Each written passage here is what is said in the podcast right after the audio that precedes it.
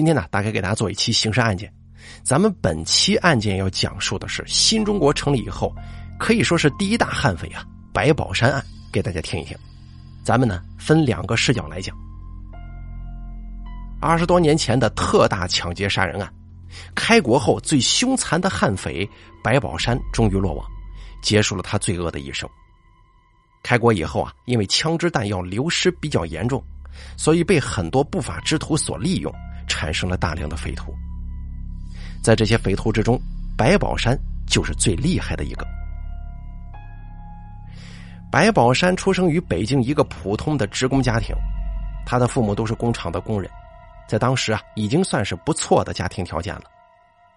但是天有不测风云，在白宝山两岁的时候，他父亲就因为意外去世了，失去了家中顶梁柱的白家，丧失了巨大的经济支柱。于是呢，白宝山的母亲就将白宝山送到了河北老家，而白宝山的母亲也随之改嫁了。在白宝山十四岁的时候，终于回到了北京。而且在北京开始了自己的学习生涯。因为自小就失去了父亲，让白宝山变得性格十分内向，并且具有较强烈的自尊心。每次有同伴在旁边嘲笑他没有父亲的时候，都会让白宝山觉得十分屈辱以及愤怒。在这样环境下成长的白宝山，他的内心、思想和灵魂都已经开始扭曲了，也为他之后成为悍匪埋下了伏笔。上了两年学之后，白宝山就辍学了。于是之后的白宝山呢，就开始了四处游荡的生活，只能够依靠一些零工来维持自己的生计。再到后来，白宝山被一家工厂录用，成了工厂当中的装卸工。这份工作没有任何技术含量，使得白宝山并没太大兴趣。但为了糊口，只能干这份工作了。当时的工厂呢，会不定时的展开一些打靶活动，而在接触到了枪支之后，白宝山就迷恋上了这个巨大威力的武器。为了能够更好的训练自己的枪法，他甚至找自己的工友来借气枪进行练习。很快，白宝山的枪法就已经非常成熟了。但是当时的白宝山也没有升起用枪支进行抢劫杀人的想法。仅仅是对枪支感兴趣而已。而一九八一年是白宝山命运扭转的一年。在这一年里，白宝山娶了自己的妻子，并且有了两个孩子。但是因为家中人口剧增，单凭装卸工的工作已经养不活一家人了，更何况他还要考虑到今后孩子上学、工作的情况，需要更多的资金来支撑。于是，白宝山就开始萌生了一些不好的想法。当然，这个时候的白宝山也仅仅是用小偷小摸来补贴家用，将厂子里的东西偷了，然后卖掉。不过，这一行为呢，很快就被发现了。当时国家已经开始严打偷抢等行为，而且执法力度非常严格。于是，白宝山被判入狱五年。当时的白宝山怎么也没想到，自己会因为偷一点点东西而要做五年的监狱。但是没有办法的白宝山只能够认真服刑啊，希望自己可以早日出去见到自己的妻子和孩子。但是，一则噩耗很快就传了过来，自己的一个狱友举报自己在偷盗的过程当中打伤了别人，于是白宝山被加刑五年。并且要到新疆石河子去服刑。听到这个消息的白宝山仿佛晴天霹雳一般呢。但是噩耗远远不止这一些，自己的妻子也来信了，说要跟白宝山离婚，并且带着孩子改嫁他人。听到这一连串的噩耗，白宝山开始萌生了报复社会的念头。在狱中，他甚至还说出“判我多少年，我出去就会杀什么年纪的人”这种话语。于是，一个扭曲的灵魂就此诞生，也为之后白宝山出去抢劫杀人的事件埋下了导火索。其实啊，在白宝山服刑期间，他就已经开始了杀人的行为。有一次，白宝山跟自己的一名狱友李宝玉发生了冲突。但当时的白宝山并没有跟李宝玉争执，而是在内心给李宝玉判了个死刑。可是李宝玉并不自知啊，以为白宝山是个软蛋，因此更加瞧不起他了。有一次，两个人在进行放牛的时候，白宝山故意示弱，让李宝玉帮他找一样东西，找到了就请李宝玉吃饭。李宝玉很高兴的就去了，但迎接他的是白宝山的锄头。在李宝玉低头找东西的时候，白宝山一记锄头就送走了李宝玉，之后把李宝玉埋在了附近的地下，并且打扫好了现场。过了一阵子，狱警发现了李宝玉的失踪，在审讯了跟他一起放牛的白宝山之后，白宝山表示李宝玉是逃狱了，但是狱警认为。李宝玉就差一年就服刑完毕了，没有逃狱的理由啊！但是又找不到其他证据，这事儿就只能不了了之。但是很快，另一个监狱囚犯的失踪引起了狱警们的重视。这个囚犯叫傅克军，他也是在前一段时间跟白宝山发生过冲突，于是白宝山趁他睡着的时候将其杀害，并且再一次埋在了地下。过了两天之后，白宝山主动向狱警报案，说傅可军外出未归。这下子引起了狱警的重视，在不断的搜查之下，他们发现傅可军的床铺旁边墙壁上有大量血迹，而且还在牛棚中找到了大量的子弹。于是啊，他们对白宝山进行了紧急审讯。白宝山对于子弹的事儿供认不讳。但是对于傅可军的失踪，却拒不承认跟自己有关系。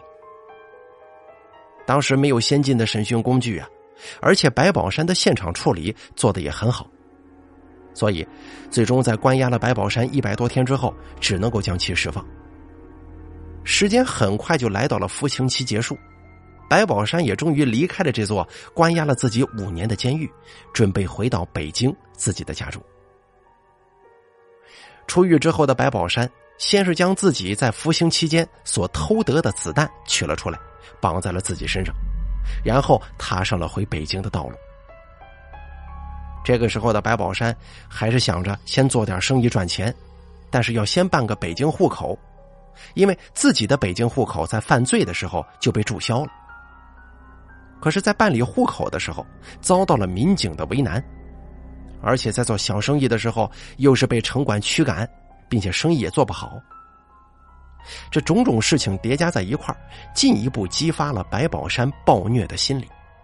于是呢，白宝山就萌生了抢枪杀人的想法。当然，最想杀的是那个民警。在进行了详细的侦查之后，白宝山开始下手了。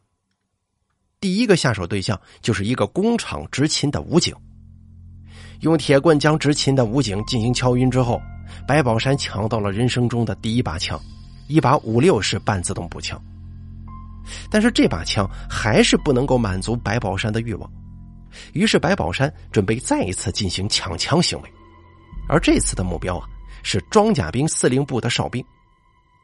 在月黑风高的晚上，白宝山来到司令部附近，找准机会对着哨兵就开了两枪。但是没有杀死哨兵，反而让哨兵逃脱了。见势不妙的白宝山也立即离开了这里，躲到了一个面包车里。但是后来啊，被搜索的民警发现，于是白宝山开枪袭警。很快，几名民警被击伤，而白宝山也顺利逃脱。在逃脱之后的白宝山仍旧没有放弃抢枪行为，在之后的一次袭击当中，他杀死了一名哨兵。但是呢，没有抢到自己想要的枪支。不过事情已经发展到这边了，白宝山已经成为了警方的眼中钉。之后的白宝山安稳了一段时间，并且在这段时间当中发展了一名情妇，这也是之后白宝山的重要团伙之一谢宗芬。关于谢宗芬这一段，咱留到后头再说啊，先继续往下讲。在进行了多次侦查谋划之后啊，白宝山来到了河北徐水的一个弹药库附近，再一次袭击了哨兵，并且抢到了八幺杠幺自动步枪。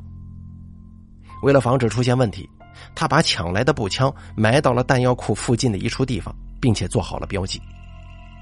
在等待了大约一个月的时间之后，白宝山带着自己的情妇再一次来到了徐水，并且顺利的将枪支带回了北京。随后，白宝山用抢来的枪支进行作案，杀害了一名女性，抢夺了六万多的现金。时间转眼就来到了一九九七年，这个时候的白宝山觉得小打小闹成不了大器，于是准备找几个同伙，准备进行团队作案。这个时候啊，他回到了自己服刑的地方新疆石河子，并且在这里找到了自己的同伙，也就是之前的狱友吴子明。在劝说吴子明跟自己干之后，吴子明被抢劫所带来的巨大利益迷惑了双眼，同意入伙。但这个时候，他们两个人只有一把步枪，想要抢劫，武装力量还是不充足。于是两个人商议之下，决定抢劫枪支。他们这次选择的对象是附近的警察。在侦查好了之后，由白宝山负责袭击。很快杀死了两名警察，抢到了一把五四式手枪。在有了相应的枪支之后，白宝山决定干一票大的。这个时候，白宝山的情妇谢宗芬也带来一则消息，说乌鲁木齐市场有钱人很多。于是，白宝山跟情妇及其同伙来到了乌鲁木齐市场摸水，很快就发现这里的人呢，的确很有钱。于是几个人开始谋划抢劫。一九九七年八月十九号，他们在交易市场旁边的边境宾馆进行蹲点，很快他们就在宾馆实施了抢劫杀人，总共杀死了七个人，重伤五人，并且抢到了现金一百四十余万。这就是轰动全国的大案——乌鲁木齐边疆宾馆特大杀人案。而犯案之后的白宝山明白隐藏的重要性了，于是将抢来的钱以及枪支埋到了附近的一处隐秘地点，并且带着同伙回到了石河子。但是自己的同伙吴子明一直要求马上拿钱分赃，要去享受生活了。不得已的白宝山只能够在八月二十二号带着吴子明回到作案现场，但是因为盘查比较严。白宝山只能够把手枪取出带回石盒子，长枪跟现金还得接着藏。但这个时候，白宝山意识到了，自己身边这个一味想要享受的同伙，或许就是自己最大的破绽呢。于是，在谋划之后，白宝山将吴子明杀害了，并且焚尸。之后过了几天，白宝山带着自己的情妇来到了乌鲁木齐，并且把抢来的钱。偷偷的运走。为了不暴露目标，白宝山分给了自己的情妇十万余元，让他先回四川老家躲躲风头，而自己则带着剩下的钱和枪支回到了北京。虽然白宝山在作案之前都会严密的进行计划，但是吴子明却成为了他计划疏漏的一部分，也成为了警方突破的线索。在作案之前呢？吴子明跟白宝山因为缺少弹药，于是吴子明带着白宝山找到一个退役的武警来购买弹药。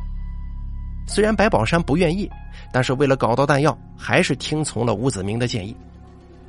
可是发生了命案之后，这名退役武警立马将购买弹药的消息上报了。在得到线索的警察立马针对吴子明和白宝山进行了针对性的调查。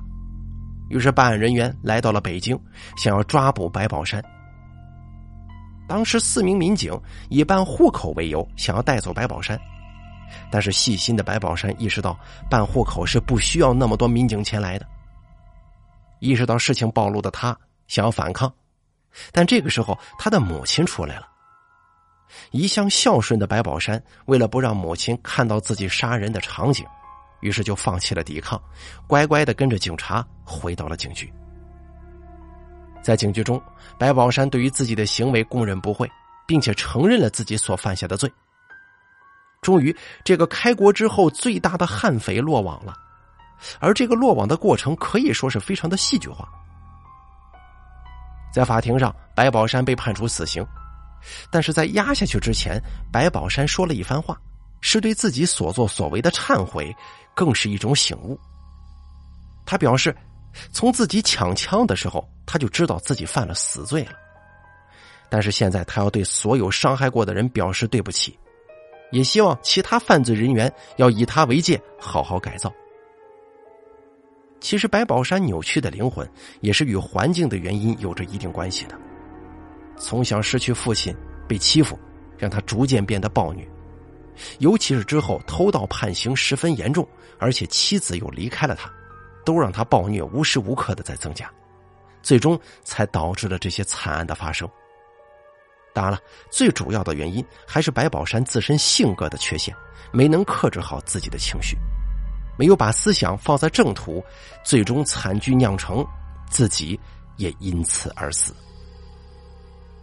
给大家简单梳理了一下白宝山曾经犯下的案子，还有整个大概过程。接下来呢，咱们从另一个视角，就是白宝山的这个情妇谢宗芬这边，再给大家讲一讲这整个案子。一九九八年三月，曾经轰动全国的连续杀人案凶手白宝山落网了。经过乌鲁木齐市中级人民法院长达数小时的庭审，法院认定白宝山犯下杀人罪、抢劫枪支罪、抢劫公民财产罪，由于情节极为恶劣，对社会造成严重危害，白宝山最终被判处死刑，并执行枪决。当年四月，随着刑场上的一声清脆的枪响，白宝山这位曾经震惊中央、轰动全国的亡命徒，终于迎来了自己最后的结局。白宝山落网以后啊，他的同伴也未能幸免。与白宝山一同被判刑的，还包括他的爱人，时年四十一岁的谢宗芬。由于曾经包庇协助白宝山进行犯罪活动。因此啊，在白宝山落网以后，谢宗芬也获刑十二年。在服刑以后，曾经有记者对谢宗芬进行过面对面的采访，而令人颇为意外的是，对于白宝山这个带着自己坠入深渊的男人，谢宗芬此时此刻仍然没有任何怨言。他唯一对白宝山不满的就是，我只恨他不听我的话。从上帝视角来看呢，白宝山跟谢宗芬两个人的人生似乎是没有任何交集的。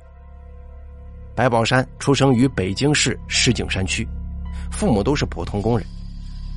小的时候啊，白宝山因为母亲改嫁，心理上受到过很大的创伤，再加上生活的不如意，最终走向了一条犯罪道路。一九八二年，白宝山开始了自己的犯罪生涯，在之后的日子里。他先后进行了数次盗窃、抢劫行为，最终在一年后被捕入狱。白宝山第一次进宫，被判处四年有期徒刑。这一年的他二十四岁，刚刚娶进门的妻子为他生下了一对龙凤胎，两个孩子尚且懵懂，就失去了父亲。相较于白宝山颇为曲折的成长环境，谢宗芬的生活呀要好不少。谢宗芬出生于四川的一个普通县城里，由于是家中的独女，谢宗芬从小就备受宠爱。从读书、上学再到参加工作，谢宗芬一直都是父母的心头肉。然而，变故发生在了谢宗芬的身上。跟无数少女一样，谢宗芬对于未来的婚姻、爱情有着极高的憧憬。他常常幻想着有朝一日，一位英雄般的男子为自己掀开盖头。可是，这一切的幻想在他二十三岁那年破灭了。这一年，谢宗芬的父母把他叫到跟前，以不容分说的语气指定了未来女婿。谢宗芬就这样结婚了。对于自己的丈夫谢宗芬，没有任何感情可言。两个人结婚之前呢，甚至连面都没见过一次。之后的日子里，谢宗芬与这个男人生下了两个孩子，但是夫妻之间的感情仍旧寡淡如水。整个家庭的气氛依然处于极端压抑当中，唯有在父母面前，谢宗芬才会勉强挤出看似幸福的微笑，而绝大多数时间里啊，他都黯然的看向窗外。一九九六年，谢宗芬借口外出做生意。离开了这个四川小城，只身一人来到了北京。至于是真的做生意，还是逃避家庭，谢宗芬没有明说。来到北京以后，谢宗芬的第一份工作就是摆布摊卖一些简单的衣物和布匹。此时正逢改革开放浪潮，各种品牌服装兴起，成为了人们的心头爱。谢宗芬的生意从一开始就被框死了，每每起早贪黑，也只能挣个生活费。想要实现财务自由，追求自己真正想要的生活，遥遥无期。在北京漂泊的日子里，谢宗芬认识了白宝山的母亲，也正是在白母的牵线搭桥之下，认识了白宝山。自从蹲了监狱以后，白宝山就失去了工作，失去了妻子。两个人就这样相处在了一起。谢宗芬这个人呢，是没怎么谈过恋爱的，除了那个与自己毫无感情的丈夫之外，她几乎没有与任何异性有过交集。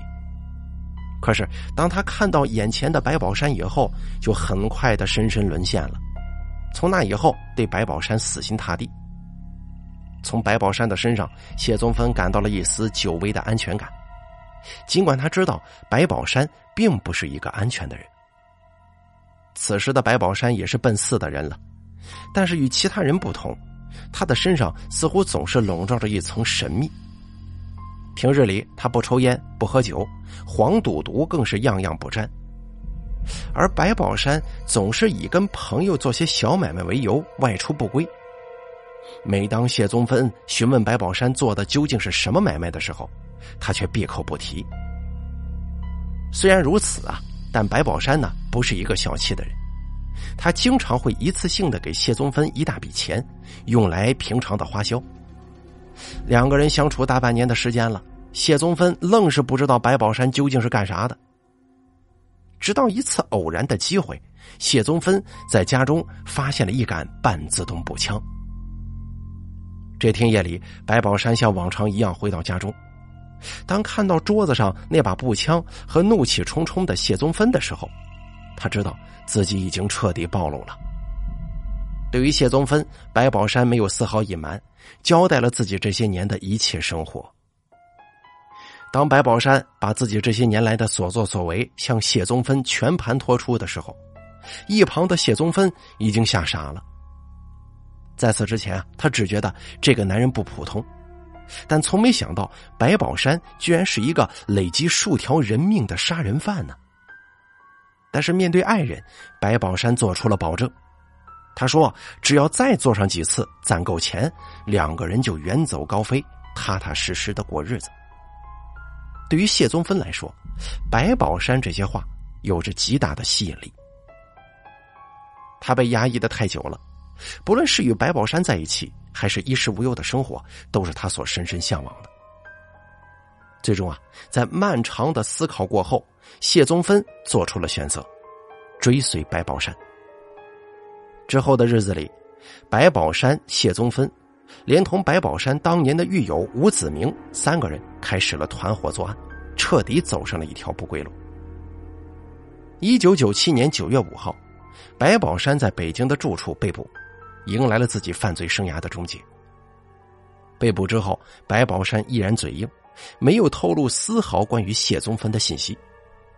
但是警方部门呢，已经搜集了大量的线索，最终在多部门配合之下，还是在谢宗芬的四川老家将其抓获。在这一天啊，白宝山团伙所进行的一连串惨案全面告破。由于证据确凿。在之后的审讯当中，白宝山跟谢宗芬并没有进行过多的反抗。对于自己的罪行，两个人均供认不讳。与白宝山的一心求死相反，在被捕之后啊，谢宗芬有一种如释重负的感觉。面对审讯，谢宗芬坦言，自己这些年来一直处于担惊受怕的状态。多年来，他内心始终充斥着恐惧与无奈。能够落网，也使得他的内心得到了安宁。由于谢宗芬的配合，之后的调查取证得到了很大的进展。也正是因为这些呢，谢宗芬得到了一次改过自新的机会。在法院判决当中，对于谢宗芬采取了一定程度上的轻判，最终啊，谢宗芬获刑十二年。在服刑期间，谢宗芬表现良好，深刻反省了自己的所作所为。在之后的日子里，他陆续获得了几次减刑机会。终于在二零零五年四月二十六日，谢宗芬四十八岁生日这一天，监狱方面下达了最后一次减刑通知书，谢宗芬正式释放了。从某种程度上来说呀，这一天是他重获新生的日子。在谢宗芬释放的当天，《新生报》记者曾经对谢宗芬进行过一次采访。面对记者采访，谢宗芬坦言自己没有脸面回到老家了。他的随身物品并不多，唯一珍藏着的是几张老照片。一张是他四川老家丈夫跟两个女儿的全家福合影，还有一张是白宝山临行之前与他的一张合影。照片上的白宝山表情木然，但谢宗芬却是满脸泪痕。谢宗芬是爱白宝山的。他唯一恨的，便是这个自己深爱的男人没给自己一个未来呀。如果没有犯下这滔天罪行，或许他们还能有一段更好的生活。但是这份幻想从一开始就注定是不可能的，这也成为了谢宗芬此生最大的遗憾。与谢宗芬一同释放的还有一位狱友。当得知谢宗芬无处可去的时候，这名狱友向他提了个建议。既然回不了老家，那我们就去石河子吧。对于狱友的提议，谢宗芬欣然同意了。时间来到二零二二年，如今的谢宗芬啊，已经六十五岁了。此时此刻，他依然在新疆省石河子生活。谢宗芬没有再婚，始终是一个人。在平日的生活里，他勤劳善良，从他身上，外人丝毫看不出他曾经的过往。石河子是谢宗芬和白宝山曾经作案过的地方。一九九七年，谢宗芬跟随白宝山第一次来到新疆，白宝山就曾经在这里的一间农场当中枪杀了一名护卫人员。谢宗芬也正是在这儿开启了自己的犯罪之路。对于谢宗芬这个人来说呀，这是一个人生转折点。从这个时候开始，自己已经背负了罪恶，从此生活在惶恐之中。因此，当狱友提出要他一起去石河子的时候，他就已经猛然醒悟了。或许冥冥之中，这里才是自己的归宿吧。在这个他跟白宝山曾经共同犯下滔天罪行的地方，谢宗芬早已决定用自己的余生来忏悔曾经的罪过。好了，咱们本期这个刑事案件呢，就说到这儿了。感谢您的收听，咱们下期节目不见不散。